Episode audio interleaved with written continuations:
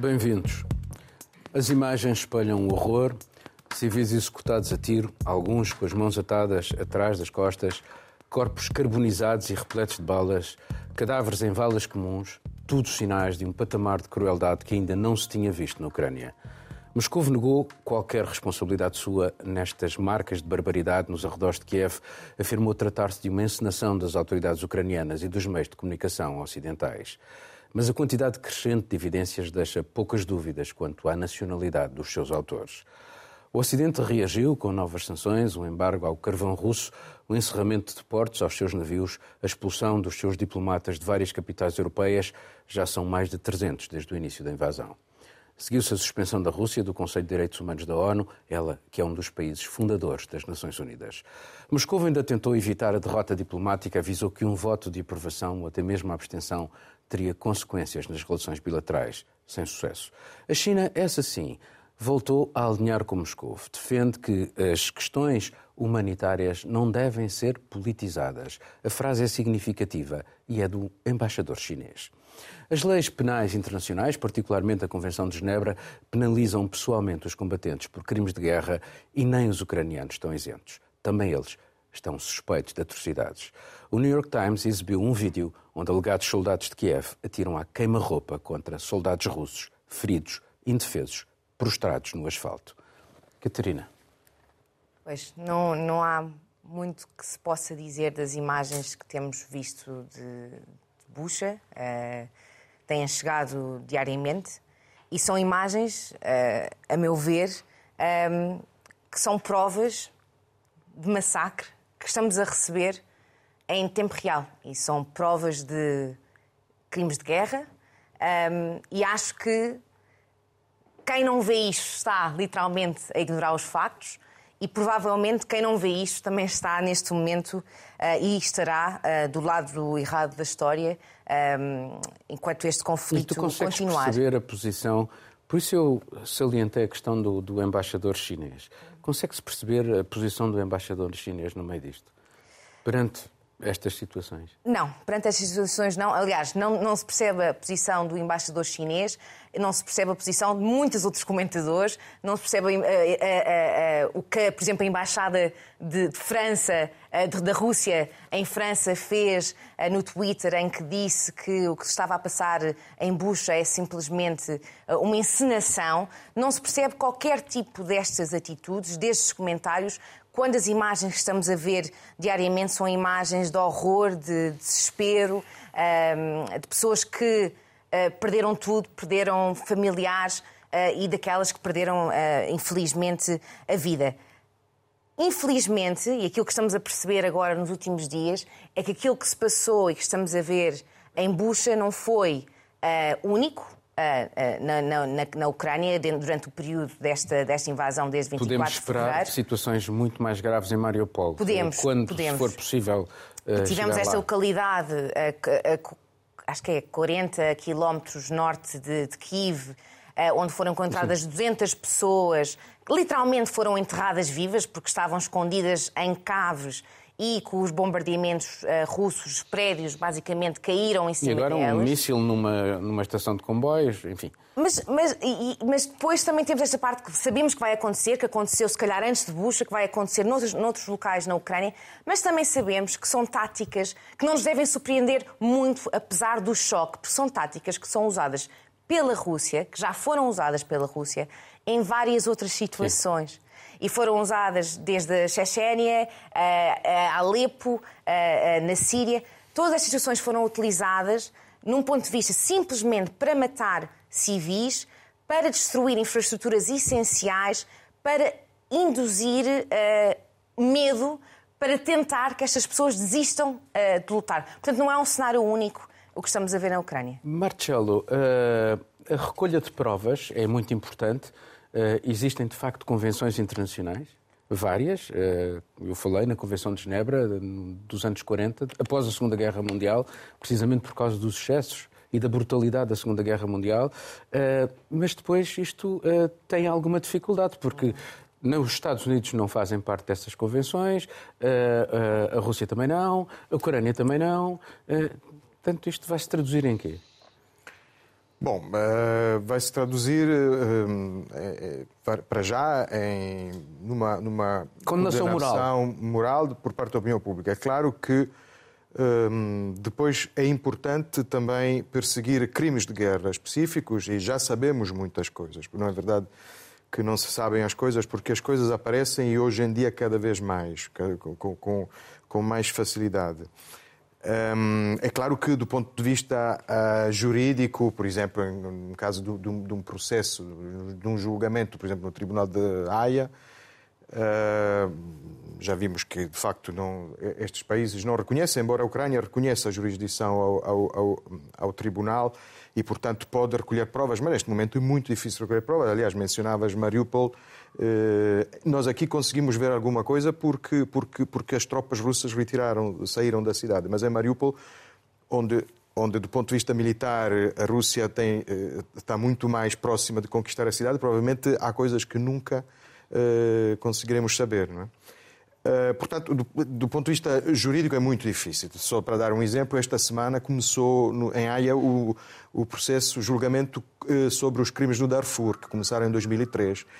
E, e, e, o único reu é um chefe de uma, de uma milícia que estava, obviamente, uh, sob a proteção do, do presidente, Bashir, Omar mas Bashir, Bashir nem sequer é, é, é, é, reu. Portanto, enfim, é, é, muito importante que haja também isto, mas neste momento não é, não é a parte mais, mais urgente, nem, nem pode ser.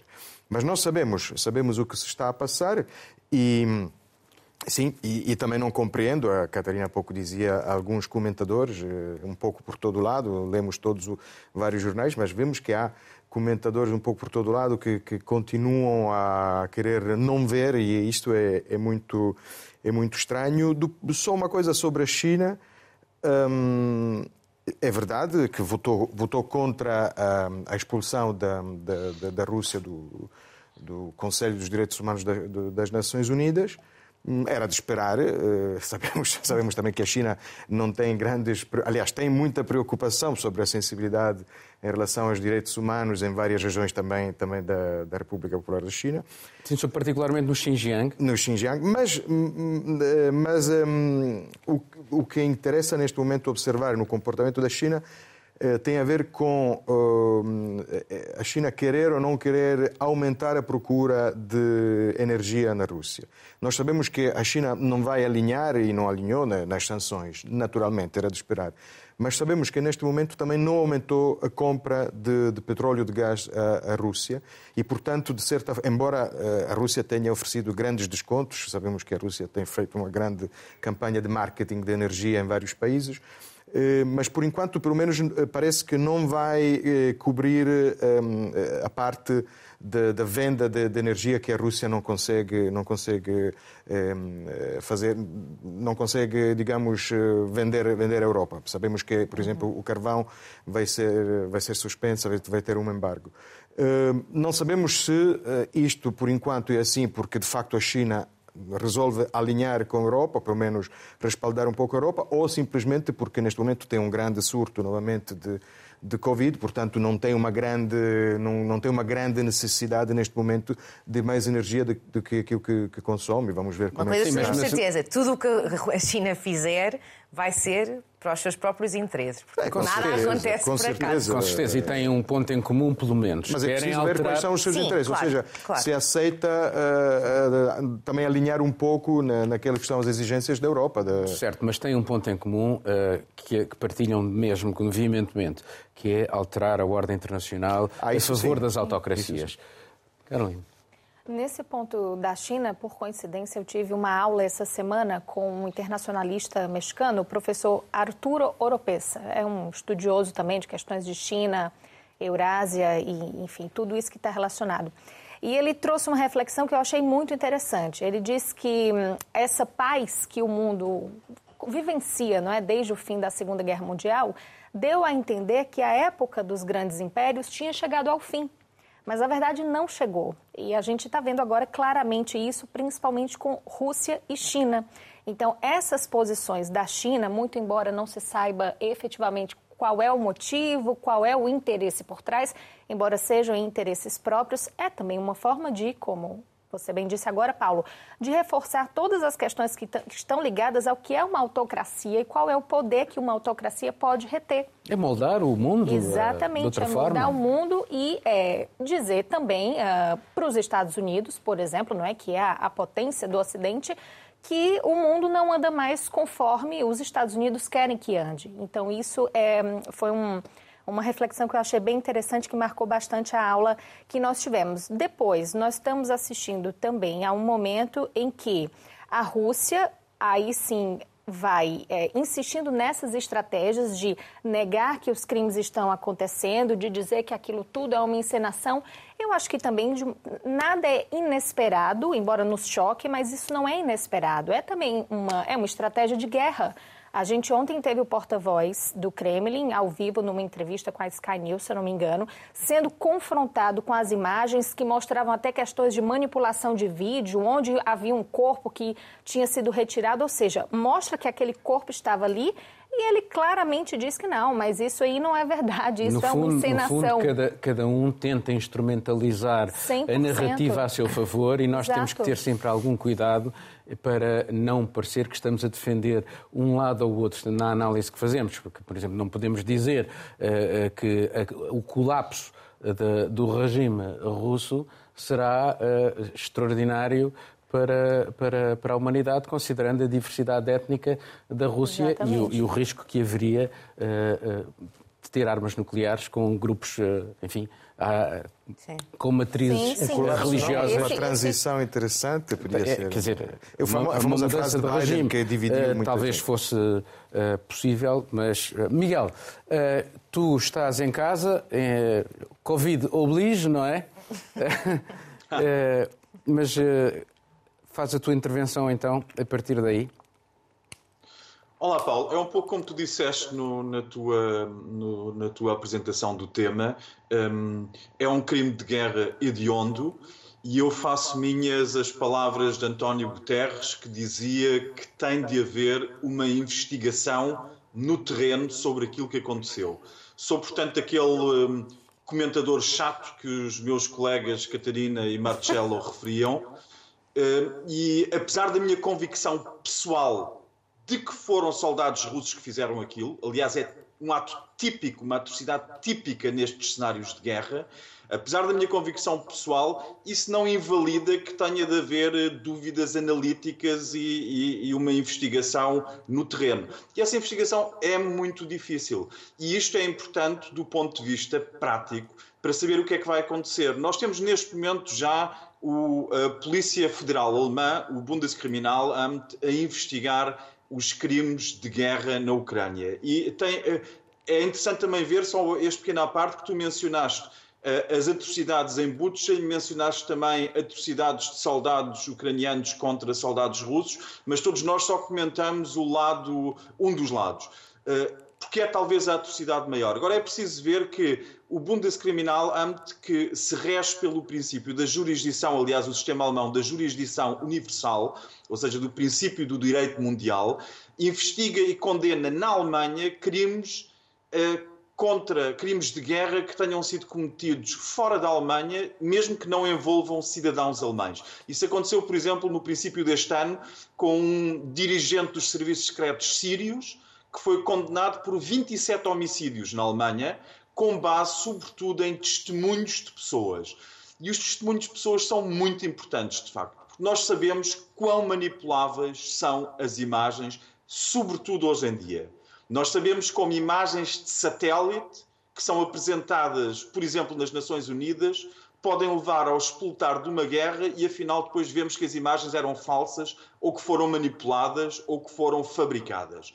E por isso é tão importante haver entidades independentes que, antes de uma condenação, por muito óbvio que nos pareça, procedam um mínimo de investigação e que recolham testemunhos. É isso que tem de acontecer. E é isso que, neste momento, várias polícias estão a esforçar-se por fazer e há suficientes testemunhos de até refugiados para se poder chegar a um lado. Do ponto de vista prático, isto nunca levará Putin a, a, a um tribunal porque tipicamente eh, esta lei internacional aplicada a crimes de guerra aplica-se contra quem perde as guerras. É muito raro acontecer contra quem ganha as guerras. e não é previsível que a Rússia, por muito que o desejemos, não é previsível que perca esta guerra contra a Ucrânia. Resta saber como é que serão os termos da retirada e resta também ver que mais atrocidades os russos irão cometer, porque é isso que os soldados fazem, tipicamente nestas guerras. As atrocidades, se nós pensarmos em alvos civis, nós tivemos durante. E eu tenho que repetir esta parte. O meu pai fugiu duas vezes do exército russo. Duas vezes. Nos anos 40 e nos anos 50. A irmã do meu pai foi violada por soldados russos. Portanto, eu estou à vontade para não ser putinófilo. Agora, temos de ver que quando acusamos uma potência de crimes de guerra, temos que pensar nos 7 mil ataques com drones durante a administração Obama contra alvos civis em cinco países, à, à, à revelia de quaisquer princípios de direito internacional em batizados, casamentos, aldeias, para atingir terroristas que ora atingiam, ora não atingiam, e houve milhares de mortos civis. Vamos passar para outro tema e é, é bom lembrar que às vezes a, a, as provas que são apresentadas, eu nunca mais vou esquecer hum. do Colin Powell a apresentar no Conselho de Segurança das Nações Unidas Sim, as provas de armas químicas que havia no Iraque Sim. e que afinal de contas não havia atenção, armas químicas mas, nenhumas. Mas, mas há uma coisa que é o apuramento de responsabilidades eh, pessoais, jurídicas em tribunal. Outra coisa é o julgamento Uh, político daquilo que está a acontecer. Ou seja, daqui a 20 anos saberemos qual é o chefe do batalhão que ordenou determinadas coisas. Ou não. Mas isso, ou que não ou ordenou. Não. Mas, isso, mas, isso, mas são duas coisas bem diferentes que temos Sim, mas, é, mas é, importante, é importante conhecer, é importante saber. Com certeza. E ter também a noção, como o Miguel diz, que muitas uh, destas imagens, por vezes, são usadas para objetivos, de facto, como tu dizes, políticos, sim políticos. Uh, e, e, temos que perceber até que ponto é que elas correspondem à realidade ou não. E sabemos também que hoje é possível, não, não de facto, manipular as imagens. Muitas imagens no, entanto, no entanto, os serviços secretos alemães já uh, vieram dizer de uma forma perentória que o massacre em Bucha é da autoria, da autoria dos russos. Vítor Orban, à frente de um governo autocrático desde 2010, venceu mais uma vez as eleições na Hungria. Marine Le Pen e Vladimir Putin foram dos primeiros a dar-lhes parabéns. A oposição húngara nem sequer conseguiu retirar a Orban a maioria de dois terços no Parlamento, apesar de se ter juntado numa coligação sem precedentes, indo da extrema-direita à esquerda. Mas com um panorama mediático húngaro longe de ser livre, as eleições dificilmente podem ser consideradas totalmente democráticas. Para Orban, a sua vitória foi, como ele próprio referiu, contra a esquerda húngara e estrangeira, contra os burocratas de Bruxelas, a imprensa internacional e até o presidente da Ucrânia. A Comissão Europeia desta vez não perdeu tempo. Anunciou lançar um processo contra Budapeste ao abrigo das regras do Estado de Direito. A Hungria arrisca-se a ficar privada de receber milhares de milhões de euros do orçamento comunitário. Há muito que está no visor das instituições europeias, acusado de entraves democráticos, fraude e corrupção. Varsóvia deveria também ser alvo desse mecanismo europeu, mas por entraves à independência da justiça. A Comissão entendeu por agora poupar a Polónia. Ela está a lidar com o grosso dos refugiados vindos da Ucrânia e é dos países que mais defende uma linha dura de sanções a Moscou. Carolina.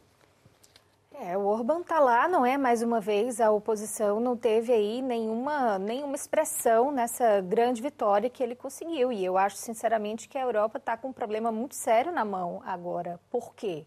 Por mais que avance, por exemplo, com o mecanismo por causa das ameaças ao Estado de Direito, isso vai levar tempo ainda, não é? São muitos meses para que de fato se concretize alguma punição que segure o recurso. Permite-me só fazer aqui um, dar aqui uma chega. Durante a campanha eleitoral, o candidato da oposição teve direito a uma entrevista de cinco minutos na televisão pública da Hungria, num programa da manhã. Foi o único espaço que lhe deram. Enquanto isso, nós tivemos nas ruas, nas na campanha, na imprensa, na mídia, na televisão, no rádio, toda a pauta do Orbán sendo ressaltada ao extremo. Não é a proteção da família, que é aquela questão de se proibir quaisquer discussões que possam acontecer sobre diversidade, gênero e tudo mais nas escolas ou em qualquer espaço.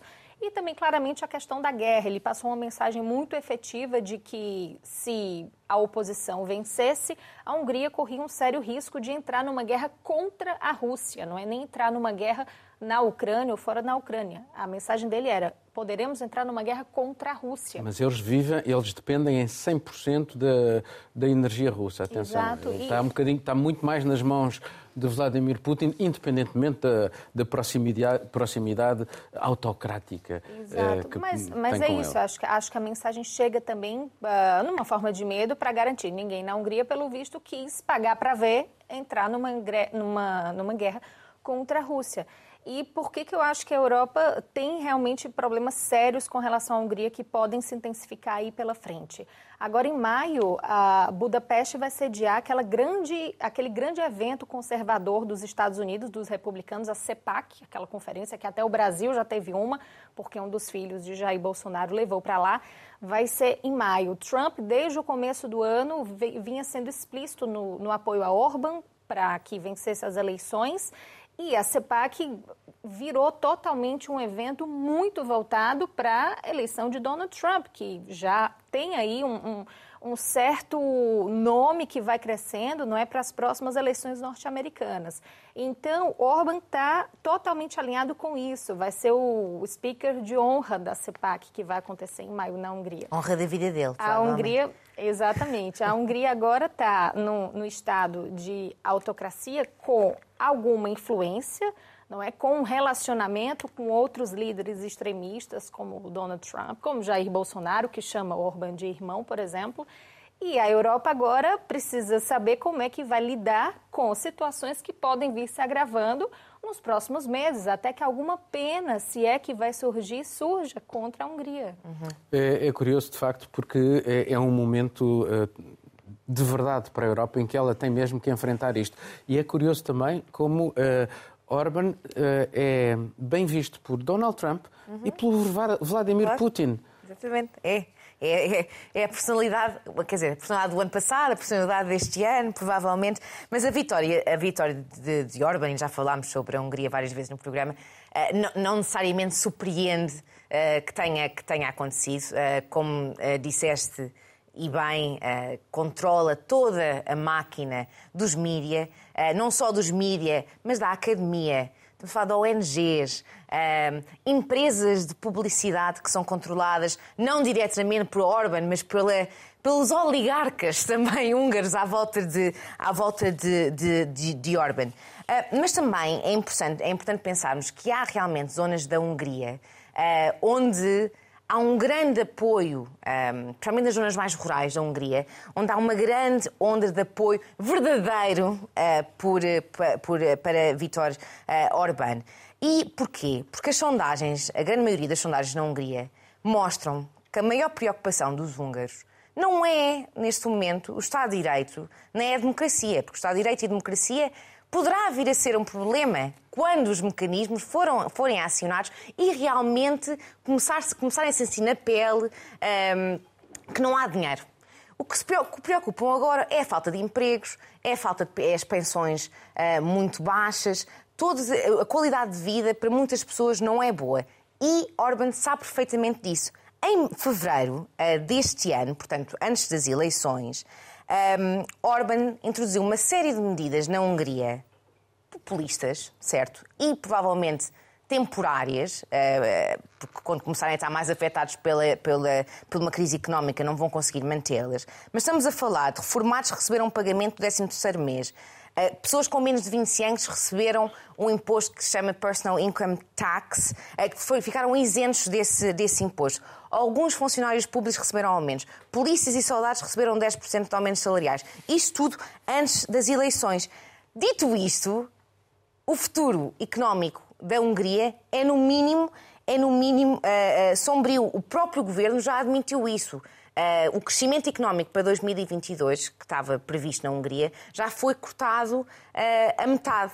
E o próprio governo já admitiu que, que, qualquer sanções económicas à Hungria pode ter um grande impacto. E aí pode também explicar o porquê de Orbán querer manter esta proximidade também à Rússia, não é? Porque são grandes aliados económicos e vimos até pela decisão de Orbán que saiu esta, esta semana, contrária a todos os países europeus, que disse que estava sim disposto a pagar em rublos uh, pelo gás russo e outros países europeus não vão fazer. Marcelo, uh, faz sentido a Comissão Europeia ter uh, acionado, uh, anunciar que iria acionar o mecanismo, este novo mecanismo uh, que faz condicionar o, o, a entrega de verbas a um país em função do respeito ou não pelo Estado de Direito, fazê-lo em relação à Hungria e não fazer em relação à Polónia, que também tem problemas graves relativamente ao Estado de Direito, ou seja, à separação de poderes, neste caso, poder judicial.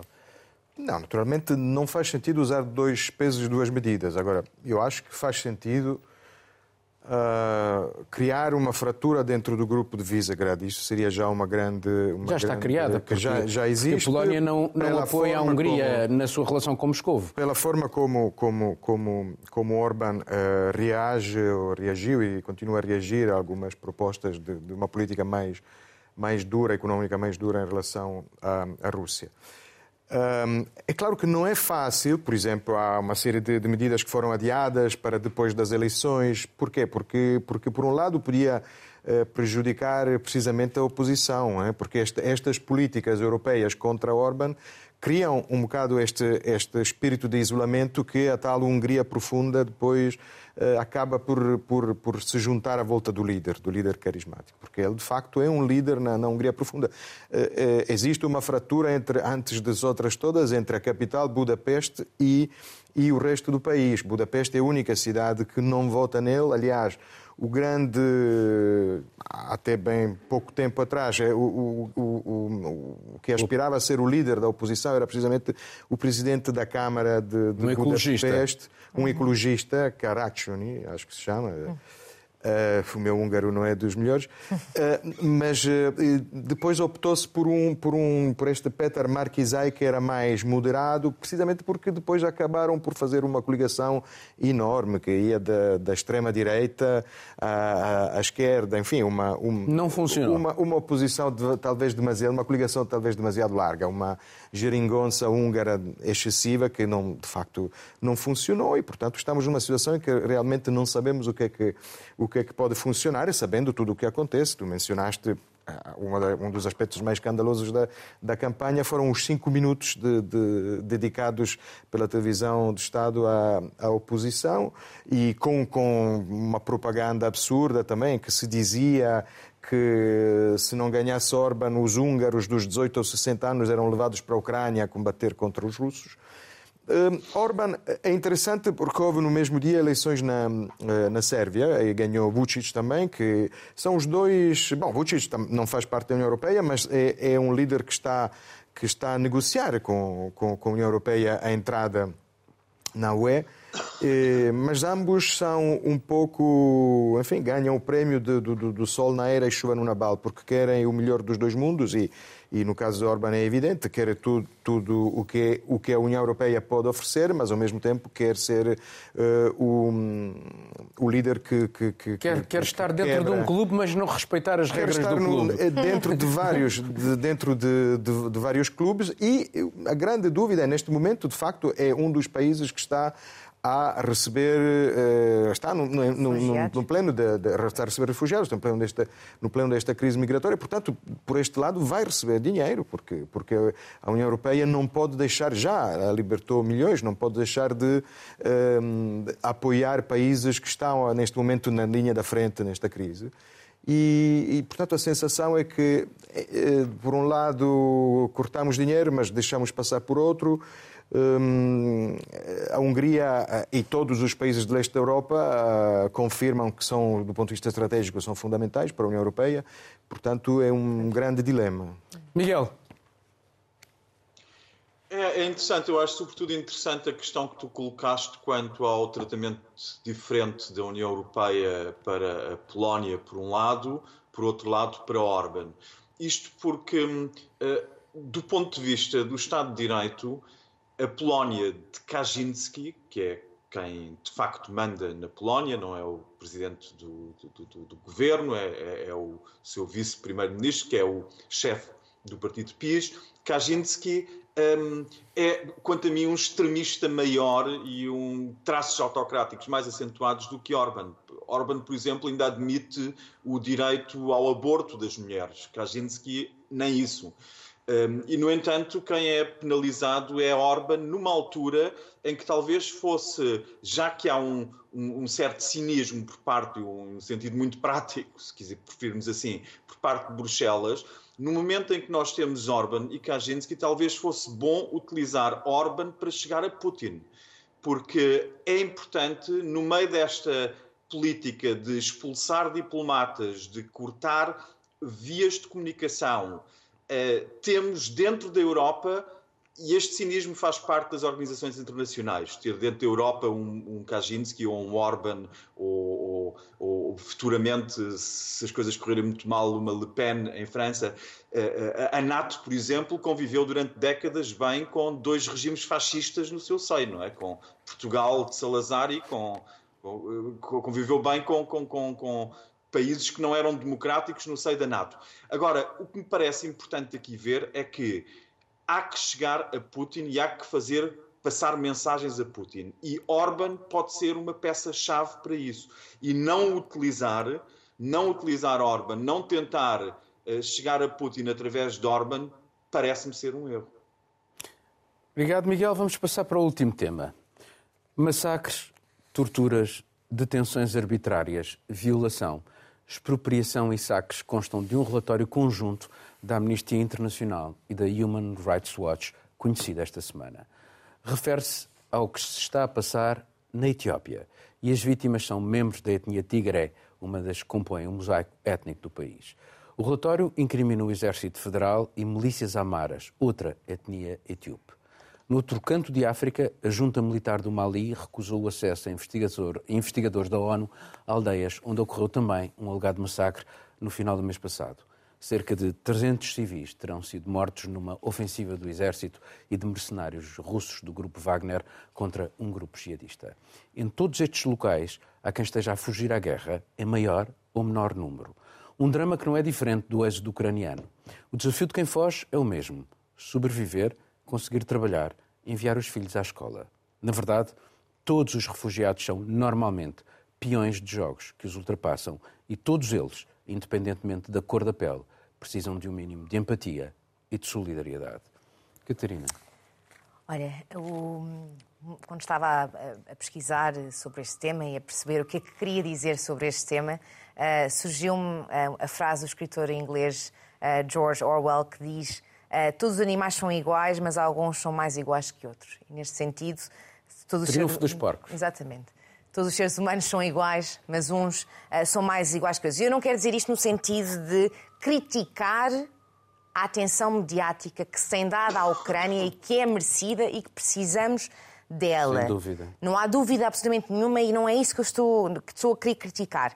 O que eu estou a tentar criticar, e já falámos disso no programa, é que nós temos uma comunicação social e somos uma sociedade monotemática e que não conseguimos, quando há um grande tema, que esquecemos dos outros temas que passam um, à volta noutros locais do mundo, por isso, uh, noutros por continentes. Isso falamos nestas Exatamente, questões. e por isso é que é tão importante e fiquei feliz de estarmos a falar uh, neste tema uh, aqui hoje. E acho que também não podemos vir para aqui com, com, com hipocrisias. Eu não posso dizer que tenho lido sobre o que se passa na Etiópia com a mesma intensidade do aquilo que tenho lido sobre o que se passa neste momento na Ucrânia e nas suas fronteiras. Mas a realidade é o que se passa, por exemplo, na Etiópia, como disseste há pouco, é completamente uh, dramático. Nós tivemos 2 milhões de pessoas que tiveram que fugir das suas casas. Não só temos uma situação de conflito, mas como temos vários países do continente africano numa seca extrema, uh, onde há muita fome. Uh,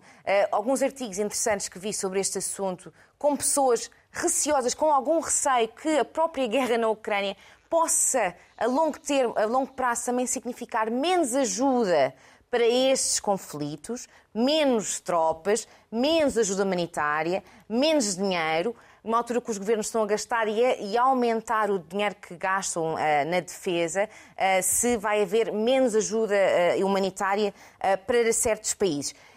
Dito isto, e não é só no continente africano, nós tivemos uma crise grande e temos, por exemplo, no Afeganistão. Há pouco tempo tivemos uma notícia que os talibã não deixaram raparigas para além do sexto ano, para cima do sexto ano, voltar às alas. São situações dramáticas que estão a acontecer em Cabo Delgado, em Moçambique, no Iémen. Estivemos agora no Iémen esta semana, negociações no sentido de, bem, conseguir-se chegar a alguma paz passado sete anos. Nem só ouviu uh, falar disso. Portanto, tudo aquilo que eu tenho para dizer é se pelo menos nós conseguíssemos dar metade ou um quarto da atenção uh, que demos e damos à Ucrânia a outros conflitos no mundo, e isto a longo prazo, constantemente, se calhar vivíamos num mundo um bocadinho diferente e um bocadinho melhor. Miguel. É, eu não, não, praticamente nada tenho a acrescentar àquilo que a Catarina disse. É muito importante ter a noção que nós poderíamos ter passado, para não ir mais longe, os últimos 20 anos a encher todos os dias, todos os noticiários, todos com imagens chocantes de pessoas que perderam a sua casa, que saem de escombros, que fogem de bombas, que são separadas da família, que são levadas. Nós podíamos encher todos os dias a televisão com estas imagens. E temos de nos perguntar porque é que só o fazemos com, com a Ucrânia e porque é que só aqui a conseguimos mobilizar de tal forma a noção das pessoas. E é porque uh, a Rússia, de facto, tem um estatuto de inimigo de inimigo do Ocidente que se presta absolutamente a isso. Não é só a proximidade geográfica, talvez o seja a cultural e a religiosa, mas não é só a proximidade geográfica. Nós temos neste momento, estamos em Lisboa, nós temos a mil quilómetros de Lisboa, Kiev fica a 4 mil, mas a mil quilómetros de Lisboa temos o Sará Ocidental. Neste momento, o chefe do governo espanhol está em Marrocos, uh, abrir mão do direito à soberania de um povo, que é o povo Sawari, e ele está a, a, a, a entregar a Marrocos a, soberania de, de, de, de toda, todo o Sará Ocidental e a sacrificar a vontade de todo um povo que ambiciona ser independente e decidir o seu próprio destino. E está a fazê-lo com o beneplácito da União Europeia, está com o rei de Marrocos, e o rei de Marrocos congratula-se porque teve uma enorme vitória diplomática, porque a ameaça Miguel, que ele tem na Miguel, mão é exatamente só... os refugiados. Miguel, como tu te lembras, e até falámos nisto na, aqui neste programa, como Marrocos por exemplo, utilizou o desespero dos migrantes em Ceuta, deixando passar 4 mil pessoas num dia uh, naquele, para, para aquele enclave e como uh, sem escrúpulos alguns e portanto uh, e como por exemplo Donald Trump reconheceu a, a, anexação por parte de Marrocos do Saara Ocidental em, em troca do acordo, do acordo de Abraão para que Marrocos reconhecesse uh, o Estado de Israel. Portanto, há aqui uh, jogos de geopolítica uh, perversos e as pessoas realmente são meros peões dessas, dessas estratégias, infelizmente. Oh, Paulo, face ao meu quadro clínico, até te agradeço desta vez tirares as palavras do bolso, mas é exatamente isso. É, é exatamente isso. E nós temos esse sofrimento que nós vemos na Ucrânia, temos de facto uma, uma proximidade geográfica muito muito, muito, muito imediata aqui na, na, na, no Sará Ocidental, que parece que é outro mundo, mas não é. Apesar de terem outra religião e de terem outra cor de pele, são pessoas tal e qual como os refugiados, loiros de olhos azuis da Ucrânia, ou os que têm uh, olhos castanhos e, e, uma pele um pouco mais escura, vindos de, do, do, norte da África que fogem, uh, fogem da guerra também. Uh, e é, essa, essa, esse jogo com reduzir a nossa percepção do bem e do mal um, a, questões de, a questões de proximidade cultural e religiosa de facto não abona nada em nosso favor e era muito importante que refletíssemos sobre isso, continuando a ajudar, obviamente, todos os refugiados que nos chegam. Marcelo, considerando a relação histórica do passado da Itália com a Etiópia, que, que, impacto é que a situação na Etiópia tem em Itália? Por exemplo, que apesar de tudo tem ali, a, a, relativamente a, a, outros países europeus, tem um... Não é, não, é, não, é, não é um impacto muito diferente quando comparado com outros países. Mas eu, não, eu lamento dizer que eu não concordo muito não concordo. Para já não, não queria entrar muito neste discurso, que é um discurso muito interessante, mas não temos tempo, que é, que é um discurso diferente. O discurso da nossa relação aqui, o Ocidente rico e, e abastado com, uh, face à dor que passa nas televisões todos os dias, que passa ou que não passa, não é? Temos alguns temas que passam mais do que outros, que é um tema que tem a ver com a nossa relação com, com, com, com os mass media, com, com, a comunicação social, que é, é, muito interessante, mas é diferente. E, hum, porque às vezes usamos uh, as tragédias de outras para dizer que não devíamos dar tanta importância a outras eh, dizemos sempre que não devemos. Não é isso, não é isso. Não, mas dizemos é sempre isso. que não devemos. Eh, às vezes dizemos que não devemos olhar com. Eh, temos que olhar com alguma objetividade. E então, para, para voltarmos à objetividade, se calhar é melhor voltarmos mesmo à, à situação geopolítica. E, por exemplo, o caso da neste, neste aspecto, se calhar o caso do, do, do, Mali até é mais, que mencionaste é até mais interessante, porque o que está a acontecer neste momento no Mali é que eh, as missões europeias, lideradas por, europe, por europeus, que também eh, foram eh, responsáveis por crimes, por exemplo, estou a lembrar de um bombardeamento francês em 2021 a França, durante muito tempo, uh, disse que era um, uma reunião de jihadistas, mas depois, pelos vistos, eram Sim, mais informações. Era, era, um, era um casamento e, portanto, houve dezenas de mortos. Aqui temos centenas de mortos.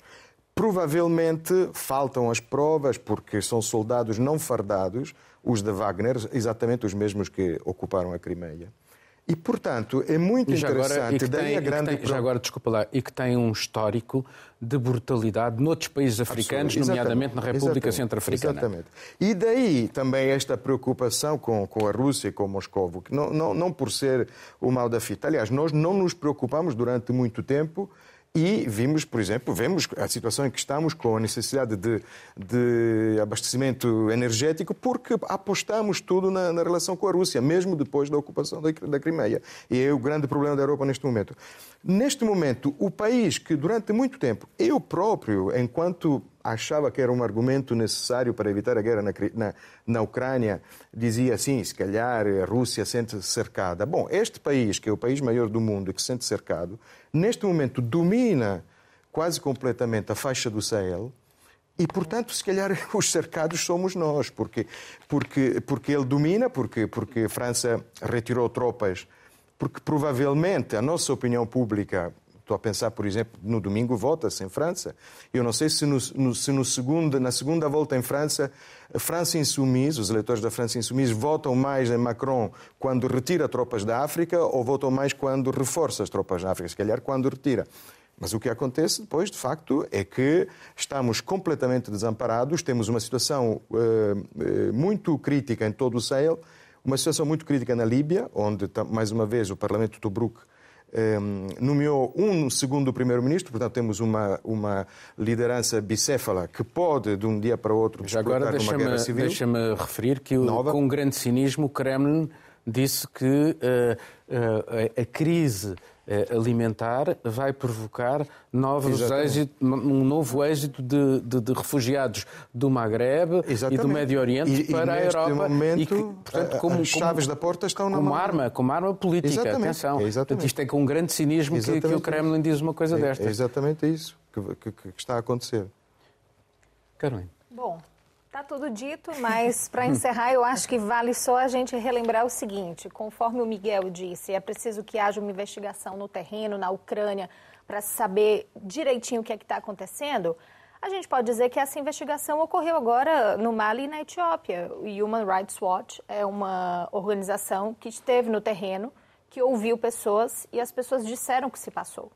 E o que se passou foi um extermínio completo de centenas de pessoas, agora falando desse vilarejo no Mali, porque eles querem tentar deter os terroristas islâmicos, mas vão apostar em algo que ainda não aconteceu, que é os terroristas podem vir a recrutar estes homens deste vilarejo, então vamos matá-los para evitar que isso aconteça. Isso vai seguir acontecendo, porque o Grupo Wagner continua com a sua atuação. O Burkina Faso, por exemplo, quando nós falamos aqui, eu conversei com uma pessoa que é de Burkina Faso, que ela disse, a, a população agora pelo menos acha que alguma coisa vai mudar. E esse alguma coisa vai mudar é a atuação de Wagner lá para tentar barrar os terroristas. Essas pessoas que vão tentar fugir do Mali da Etiópia, na Etiópia, por exemplo, fogem para o Sudão. Os refugiados ucranianos estão fugindo para outros países europeus. Os etíopes estão fugindo, por exemplo, para o Sudão que apoio é que essas pessoas têm, o que é que elas vão encontrar lá, e junto com as pessoas que já estão no Sudão. Então, assim, são realidades completamente diferentes. Eu acho que há sim um isolamento, acho que as pessoas nesses lugares estão de mãos atadas, porque não tem apoio. O Mali está sancionado pela União Africana, está sancionado pela Comunidade Econômica dos Países da África Ocidental. O que, que resta para esse povo? Ficar por lá? Correr para onde? Então, acho que são reflexões que nós temos que fazer. Que bom, como disse a Catarina, que falamos sobre isso aqui. E acho que se conseguirmos emplacar mais essa pauta, que eu acho que sim precisamos emplacar, não é questão de não falar de alguém, é questão de tentar falar de todos. Uhum. As coisas podem melhorar. Já agora, só um dado: o grupo Wagner pertence a um senhor chamado Prigogine, que é muito próximo de Vladimir Putin. E assim terminamos este programa. Regressamos dentro de 15 dias. Tenha uma Páscoa feliz. Era.